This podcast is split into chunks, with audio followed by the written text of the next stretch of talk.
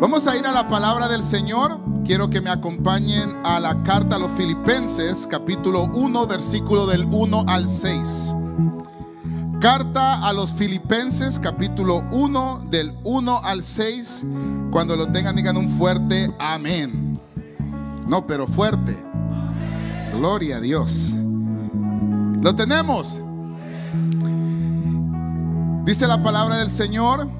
Pablo y Timoteo, siervos de Jesucristo, a todos los santos en Cristo Jesús que están en Filipos, con los obispos y diáconos, gracia y paz a vosotros, de Dios nuestro, Padre y del Señor Jesucristo. Doy gracias a mi Dios siempre que me acuerdo de vosotros siempre en todas mis oraciones rogando con gozo por todos vosotros, por vuestra comunión en el Evangelio, desde el primer día hasta ahora, estando persuadido de esto, que el que comenzó en vosotros la buena obra, la perfeccionará hasta el día de Jesucristo. Gloria a Dios. Vamos a cerrar los ojos. Y le decimos, Padre eterno, te damos gracias Señor por este momento que tú nos das de poder glorificar tu nombre, exaltar tu deidad. Sabemos Señor que tú estás en medio de la alabanza de tu pueblo. Y aquí estás en este lugar, ministrándonos, alentándonos, fortaleciéndonos te rogamos, Señor, que cada uno de nosotros podamos ser atentos a tu consejo. Y que sea tu Espíritu Santo redarguyendo el corazón que no te conoce. Espíritu Santo, sé tú soberano sobre este lugar. Habla a nuestras vidas, te lo pedimos, en el nombre poderoso de Cristo Jesús. Gracias, Señor. Amén y amén. Pueden tomar su asiento en la presencia del Señor. El día de hoy, hermanos, el tema le hemos puesto el perfeccionamiento de la comunión. El perfeccionamiento de la comunión. Y cuando nosotros hablamos de la comunión, incluso lo que el día de hoy hicimos es la comunión. Es lo que el Señor Jesucristo nos ha dejado como ordenanza. Nos ha dejado dos ordenanzas. Una es bautizarnos en el nombre del Padre, Hijo y del Espíritu Santo. La otra es ser parte de la comunión, de la Santa Cena. Entonces, esto que nosotros hacemos siempre nosotros como creyentes lo tenemos que hacer. Y no es porque es un ritual que la iglesia hace, sino es porque es un mandato que el Señor dejó. En su palabra Él dice que hiciéramos esto hasta el día que Él llegara por nosotros. So, mientras el Señor no llega por su iglesia o recoge a su iglesia, la iglesia tiene que hacer esto lo que el día de hoy nosotros hicimos. Pero también habla de otros aspectos, de la comunión que el creyente tiene que valorar y también el creyente tiene que tener. Y es la comunión con la vid verdadera. La palabra de Dios dice que nosotros tenemos que estar siempre pegados, conectados con la vid verdadera. Y la vid verdadera representa a Jesús. Y cuando nosotros estamos unidos o conectados con la vid verdadera, entonces comenzamos a tener comunión con el Señor. Y esa comunión nos permite a nosotros tener que tener una habilidad de poder perfeccionarnos. Ahora, esto de perfección eh, muchas personas hay veces tienen la idea muy errónea. Porque si usted le dice, mire, yo soy perfecto a alguien, la gente se le va a burlar. La gente le va a decir, ¿cómo que sos perfecto? Mira, una pierna la tenés más larga que la otra. Uno, sí, si usted se mira, hay ciertas cosas que usted tiene más, no quiero decir la palabra, pero deforme que otras, pero le voy a contar de mi parte. Yo tengo una, una pierna, y no, no la miren, pero que es, que es más gruesa que otra. Y así siempre ha sido. Y la gente cuando me mira no, no nota, pero ya quien me mira bien, bien así, la nota, dicen, mm, el hermano tiene una pierna más gorda que la otra.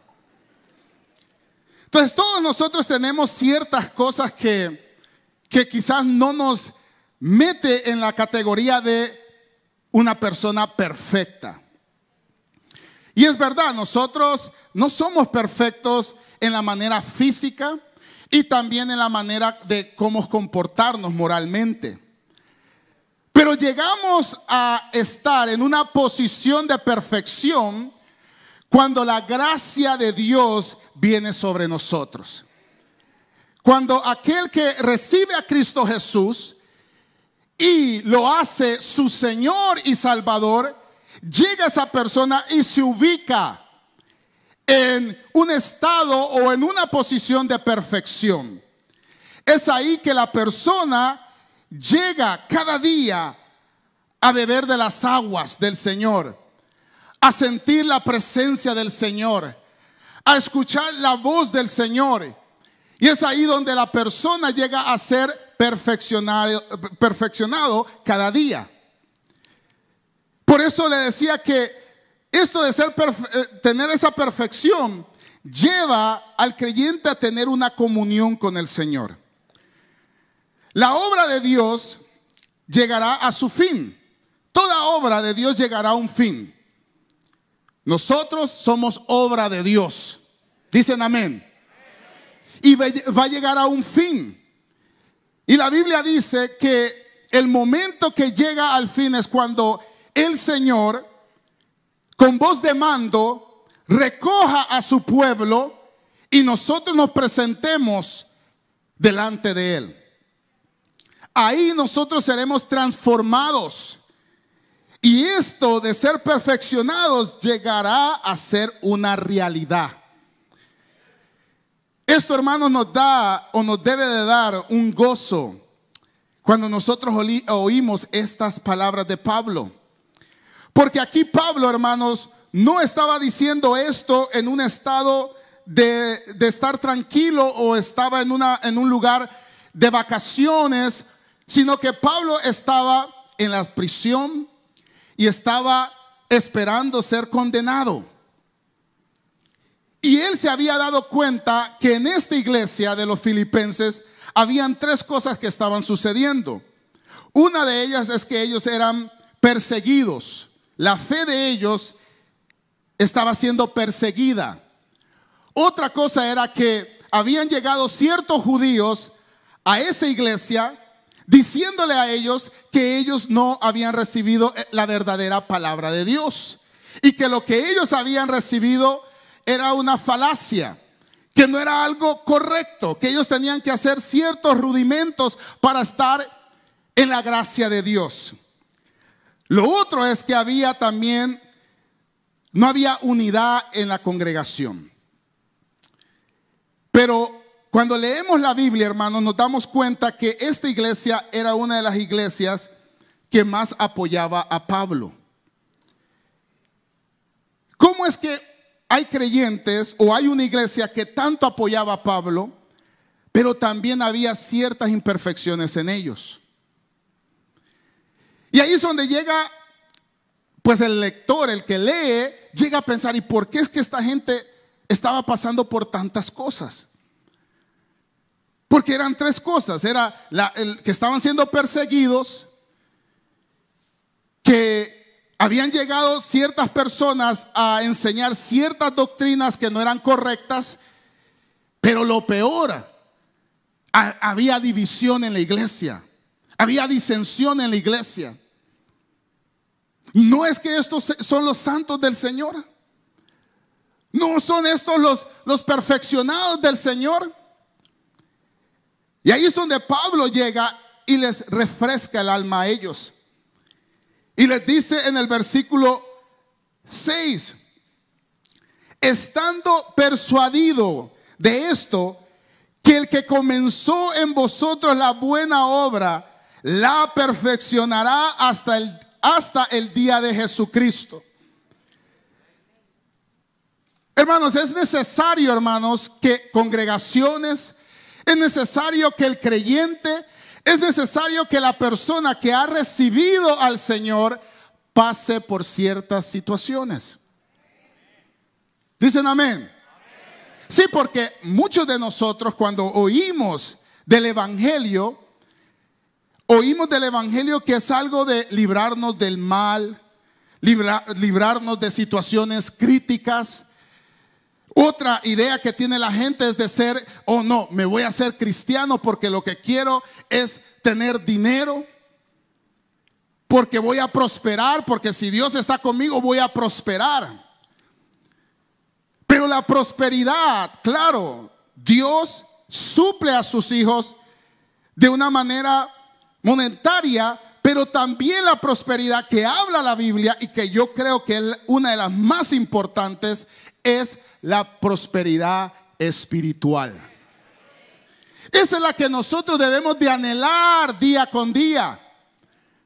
Porque no hay dinero en el mundo que pueda traer una paz que sobrepasa todo entendimiento. No hay nada material que pueda satisfacer al ser humano si no tiene a Cristo en su corazón. Gloria a Dios. Pero para llegar a esa perfección se necesita pasar por el martillo de Dios. Gloria a Dios. Aquí se va a poner bien. Usted va a ver si es creyente o no. Porque aquí, si yo le digo a usted, mire hermano, usted ahorita va a ir a, ese cuarto allá y allá va a estar eh, el anciano o alguien con un martillo para darle en los lugares donde usted necesita mejorar. Usted no va. Usted le huye. Porque usted quiere que todo sea color de rosas. Y hoy en día el cristianismo mucha gente lo mira de esa manera. Que al venir a Cristo todo tiene que ser color de rosa. Pero aquí Pablo me dice que no era así. Porque Pablo, el que estaba alentando, ministrando a la iglesia de Filipenses, estaba a punto de ser descapitado. Digamos, el tiempo de vida de Pablo estaba corriendo. Y él no se puso a decir, sí hermano, fíjate que esto está bien feo. Mejor no sigan.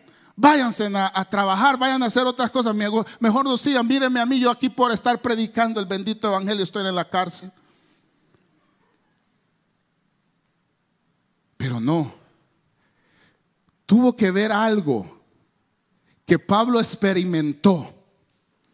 Tuvo que ver algo que Pablo recibió que lo hizo a él decir tales palabras a un grupo de personas que viniera de lo más profundo de su corazón.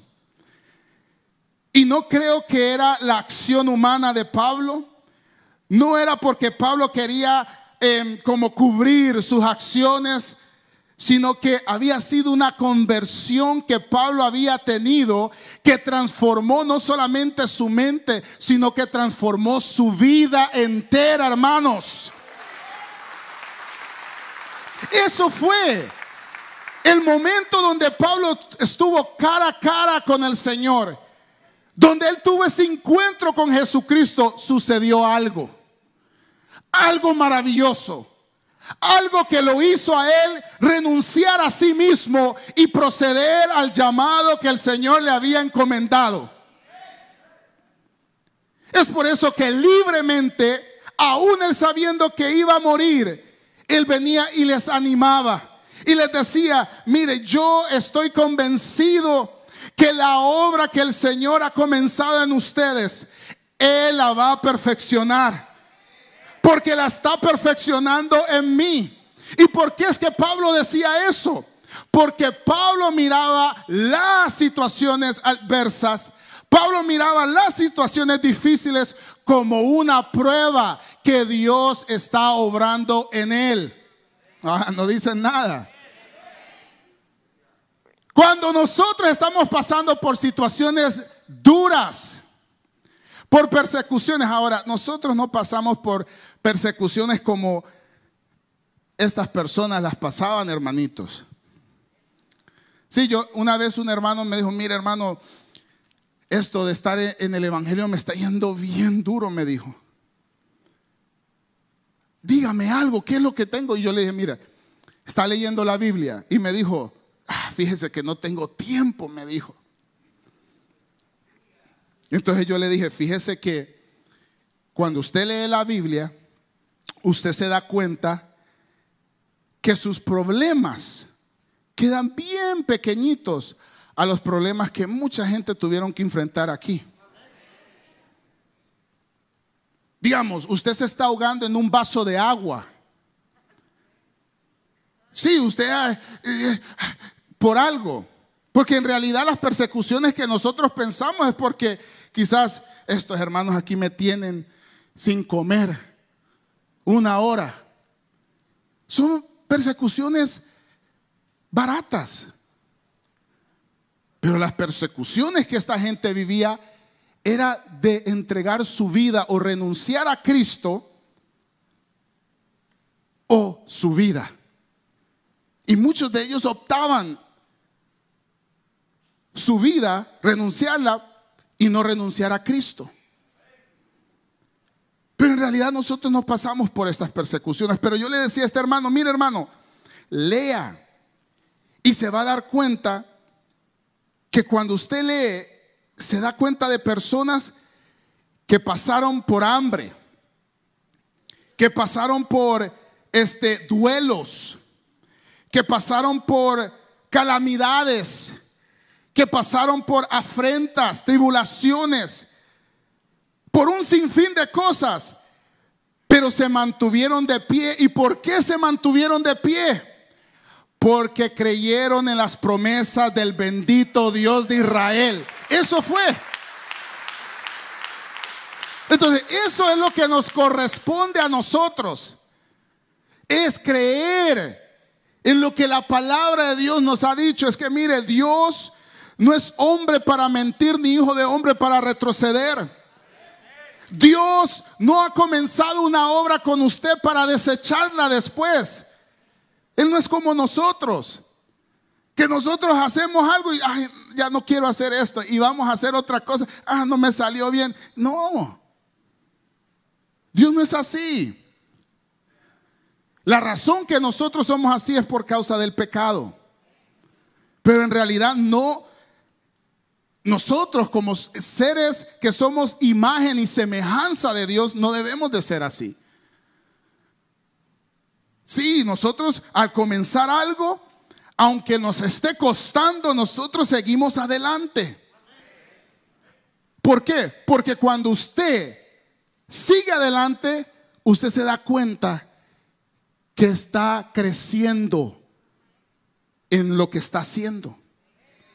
Entonces, esto de ser perfeccionados, solo puede venir a perfeccionarnos cuando nosotros no nos rendimos, cuando nosotros no dejamos las cosas al lado, sino que seguimos adelante y estamos pasando por una tribulación y decimos, Señor, yo sé que tú estarás aquí y vas a estar y has prometido y seguimos adelante.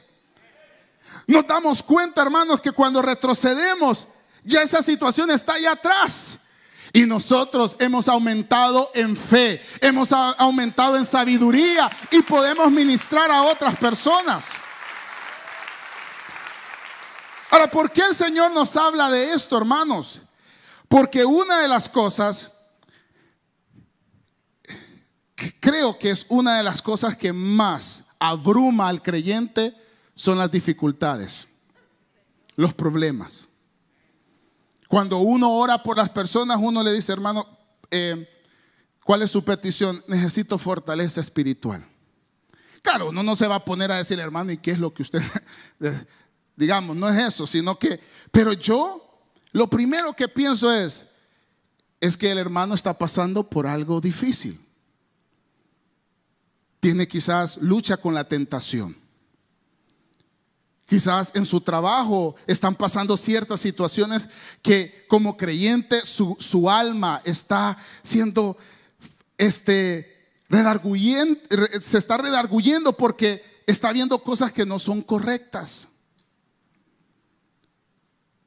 O simple y sencillamente quizás ha dejado de orar, ha dejado de leer la palabra. Entonces, esas debilidades o esas afrentas que uno hay veces tiene como creyente, hay veces nos ayudan para que nosotros entendamos cómo debemos de depender en el Señor. Cuando alguien se nos muere un ser familiar, y comenzamos a ver cómo Dios nos está hablando y cómo Dios envía hermanos para orar por nosotros. Y quizás hay veces los hermanos no tienen que decir nada, pero solamente el hecho de que ellos están ahí, quizás viéndolo, pero están ahí, eso refresca su vida. Y usted va comenzando a tener fuerzas y a ser perfeccionado. El trabajo de Dios estaba así, que estaba haciendo en las vidas de estos creyentes de Filipos o de la iglesia de Filipenses no siempre fue agradable, hermanos. Métase esto en, en la mente. El trabajo que Dios va a hacer con usted no siempre va a ser agradable. A usted no le va a gustar. Usted más bien va a pensar de irse a otra iglesia porque quizás allá sí me van a dejar hacer lo que yo quiero. Váyase y va a ver lo que allá también el Señor la va a agarrar del chongo. Sí. Y después, ah, voy a irme a otra iglesia y allá, y mire, va a aparecerse saltamonte. Hasta que regrese aquí y el Señor va a hablarle a usted de lo mismo hasta que usted sea perfeccionada o perfeccionado.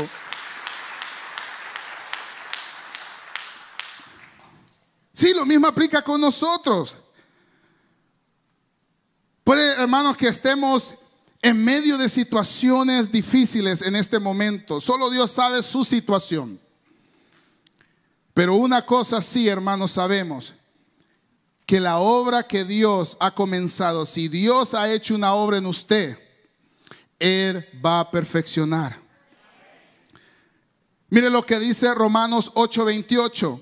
Y sabemos que los que aman a Dios, todas las cosas le ayudan a bien. Esto es, a los que conforme a su propósito son llamados. Ahora, note esto. Porque quiero hacer un balance aquí, porque eh, usted puede andar viviendo en pecado, viviendo bien desenfrenado y le está yendo como, como en tormenta. Eso usted se lo está ganando por su pecado. No es que oh, Dios está obrando en mí, no, es su pecado. Pero si usted está viviendo para el Señor y usted está haciendo las cosas que el Señor le agrada, pero siempre vienen luchas y pruebas y usted viene una tentación y usted se esquiva. Y viene otro y usted se esquiva. Y usted está esquivando esas tentaciones. Y usted dice, ¿por qué me están saliendo tantas tentaciones? Entonces porque Dios está formando su carácter. Gloria a Dios, hermanos. Sí. Ahora, si usted cae en una de las tentaciones y cae en la otra, no, ese ya es cuento suyo.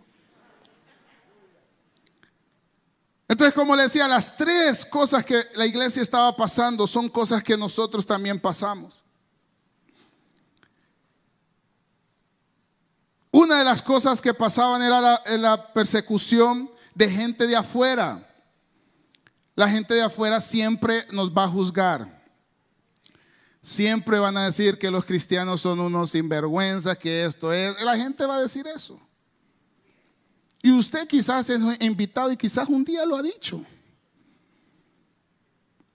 Y esa es su opinión, digamos. Aquí que yo le haga cambiar su opinión, no, solamente el Señor lo va a hacer. Pero eso es lo que nos enfrentamos nosotros los creyentes, de, ideas erróneas que las personas tienen. Segundo era que eh, estaban siendo amenazados por enseñanzas similares a las que habían infiltrado a otras iglesias.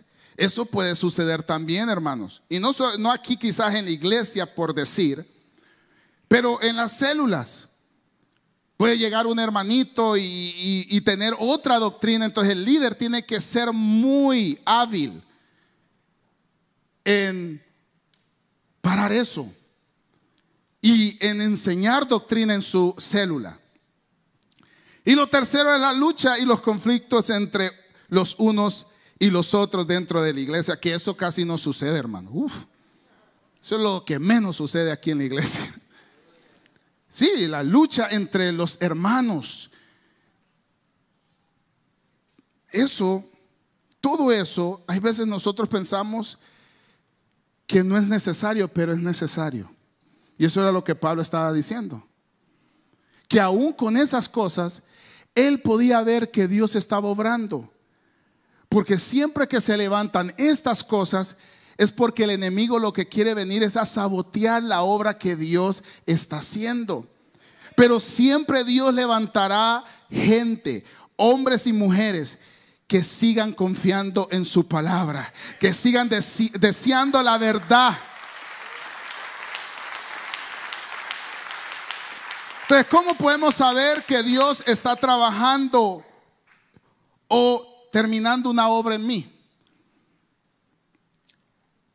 La obra en ti es buena porque Dios es bueno. Amén. Eso debería de ser una de las cosas que usted debe de entender. Que lo que Dios comenzó en usted es bueno porque Él es bueno. Entonces, cada momento que usted venga al culto, cada momento que usted vaya a la célula, cada momento que usted eh, alabe al Señor, lea la Biblia, esté en comunión con el Señor, es porque Dios está obrando.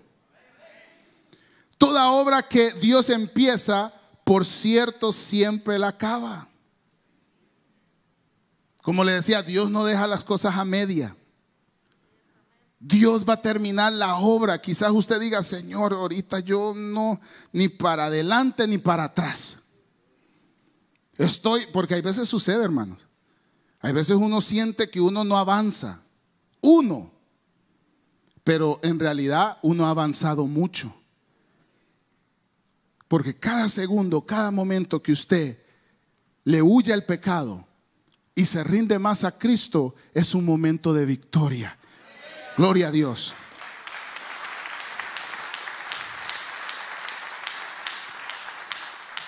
Algo que debemos de saber es que nosotros debemos de ser como el Señor. En esa manera, en ese carácter, hermanos, que no dejamos las cosas a media. We don't quit. No cuiteamos. Porque esa no es una, un carácter de Dios. Dios no cuitea en las cosas. Si no, imagínese, hermano, cuánto de nosotros estuviéramos allá afuera más desgraciados. Pero Él sigue sosteniéndonos. Y aunque nosotros no hemos avanzado como quizás Él ha querido que avancemos, pero Él sigue fortaleciéndonos. Es, como aquella parábola que decía que, el, dueño le dijo al, a la persona que arrancara ese árbol. Y, la persona le dijo, no, no, no, no, no, no lo arranquemos. Eh, limpiémoslo, arreglémoslo, abonémoslo otra vez y vamos a ver si en un tiempo da otra vez fruto. Y eso es lo que el Señor hace con nosotros. El Señor no los desecha. Él lo que viene es que comienza a limpiarnos. Pero la limpieza requiere que nosotros nos meta en una situación difícil donde lo único que nosotros vamos a comenzar a declarar es, Señor, sálvame, Señor, libérame. Y comienza el Señor a obrar en nosotros. Salmo 138, 8 dice, el Señor cumplirá su propósito en mí eterna. Oh Señor, es tu misericordia, no abandones las obras de tus manos. Dios nunca se rinde, nunca se rinde cuando Él comienza algo en nosotros. Él es el verdadero alfarero, el que moldea nuestra vida para ser perfeccionados. Lo hizo con Abraham, que si usted lee la historia de Abraham, Abraham, nosotros siempre hablamos muy bien de Abraham y Abraham es el padre de la fe. Pero antes que fuera padre de la fe era un mentiroso.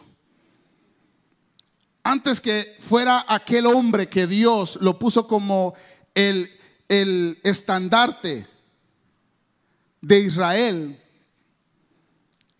era una persona que era idólatra también. Pero ¿qué sucedió? En el caminar con Dios, él comenzó a entender el carácter de Dios. Él comenzó a, saber que mm, a Dios no le gusta que uno mienta. Mm, a Dios no le gusta que uno haga negocios así medios chuecos. Mm, pero en la vivencia, Él comenzó a entender. El problema es, hermanos, que cuando nosotros estamos viviendo en el Evangelio y no nos estamos dando cuenta. Ese es el peor error. Que la vida solamente la estamos viviendo sin aprender de los errores. Porque de los errores uno los tiene que aprender. De las victorias uno se alegra, pero de los errores uno tiene que aprenderlos para no volverlos a hacer. Moisés fue un hombre que entendió el carácter de Dios. Cuando Dios le dijo a él que iba a matar a todo el pueblo de Israel, porque era un pueblo de dura cerviz. Pero mire cómo entendió Moisés el carácter de Dios. Le dijo, Señor, y entonces, ¿qué dirán las otras naciones cuando tú hagas eso? Van a decir que tú los sacaste de Egipto, los hiciste pasar el desierto, para venirlos a traer aquí y matarlos. Es que Dios no lo, no lo quería hacer. la cosa es que Dios estaba viendo a dónde estaba el corazón de Moisés. Él quería saber si Moisés ya en esa caminata con él había entendido que Dios es un, un Dios veraz. Y que Dios necesita que uno llegue a comprender sus caracteres la manera como Él piensa. Por eso tenemos que leer la palabra, hermanos. Porque cuando no leemos la palabra, entonces estamos viendo las ideas de otras personas y no estamos viendo o, haciendo caso a las ideas de Dios. Salmo 31, 15 dice, en tu mano están mis tiempos, líbrame de las manos de mis enemigos y de mis perseguidores. Dios siempre está dando los toques finales al trabajo que comenzó. Ahora la pregunta aquí es, ¿cuáles toques finales el Señor está dando en tu vida? Porque aquí todos, incluyendo mi persona, Dios está haciendo algo. Aquí nosotros no somos perfectos. Algo Dios está tratando de tocar con el martillo. Pa, y usted todavía no está haciendo caso. El carácter es muy bravo este. ¡Pa! Y usted todavía se pone bien bravo. Con la pornografía. Mm, este le gusta la pornografía, ok. ¡Pa! Y usted sigue cayendo en eso. Algo, ¿qué es lo que Dios está tocando? Que tú todavía no le quieres rendir. Por eso, hermanos, cuando Pablo le decía esto a la iglesia, le decía esto porque son cosas que nosotros tenemos que llegar a entender. Que yo comienzo a ver la obra de Dios cuando yo comienzo a entregarle a Dios aquellas cosas que no me benefician. Aquellas cosas que yo pienso que me deleito, pero al final del día lo que están haciendo es destruyéndome. Sí, el ir a tomar, uy, eso usted se deleita, pero lo está destruyendo. El fumar, el hacer las drogas. Claro, en ese momento usted se deleita, se olvida hasta que debe la renta. Pero lo está haciendo retroceder. Mire, yo le puedo decir a usted, usted deje de estar viviendo su vida como si fuera la ruleta rusa. ¿Sabe la ruleta rusa? Que ponen una bala en la pistola y, está el otro y, le dicen, ok, yo voy a ir y no sale la bala. Y el que recibe la bala, ese perdió. Así hay muchos viviendo su vida. Cuando Dios te está diciendo que Él quiere hacer una obra, te quiere introducir en un momento de perfección para hacer una obra en ti. Y no solamente hacer una obra en ti, sino hacer una obra alrededor de los que te rodean. Una obra que no solamente es para ahorita, para hacer testimonio, sino una obra que va a llevar frutos eternamente. Gloria a Dios.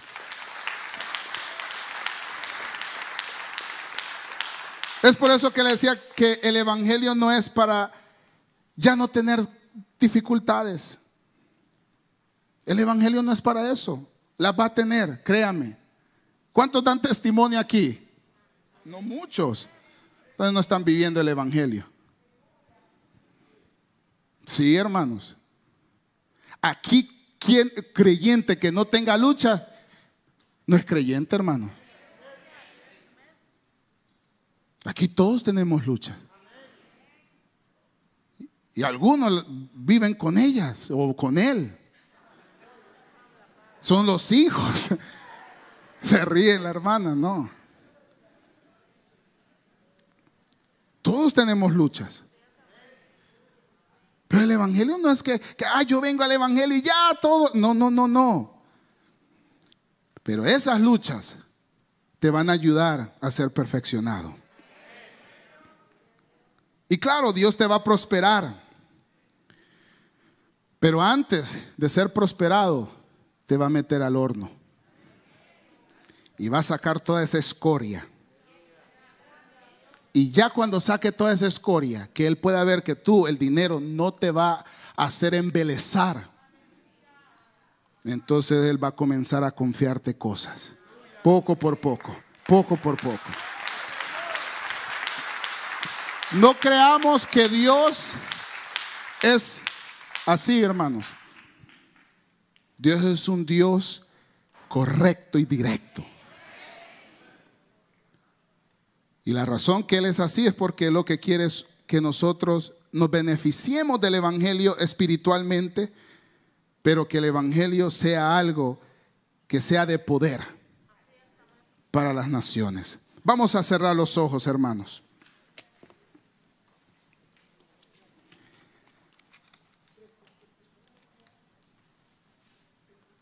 Este momento queremos meditar sobre nuestro proceder, sobre nuestro caminar.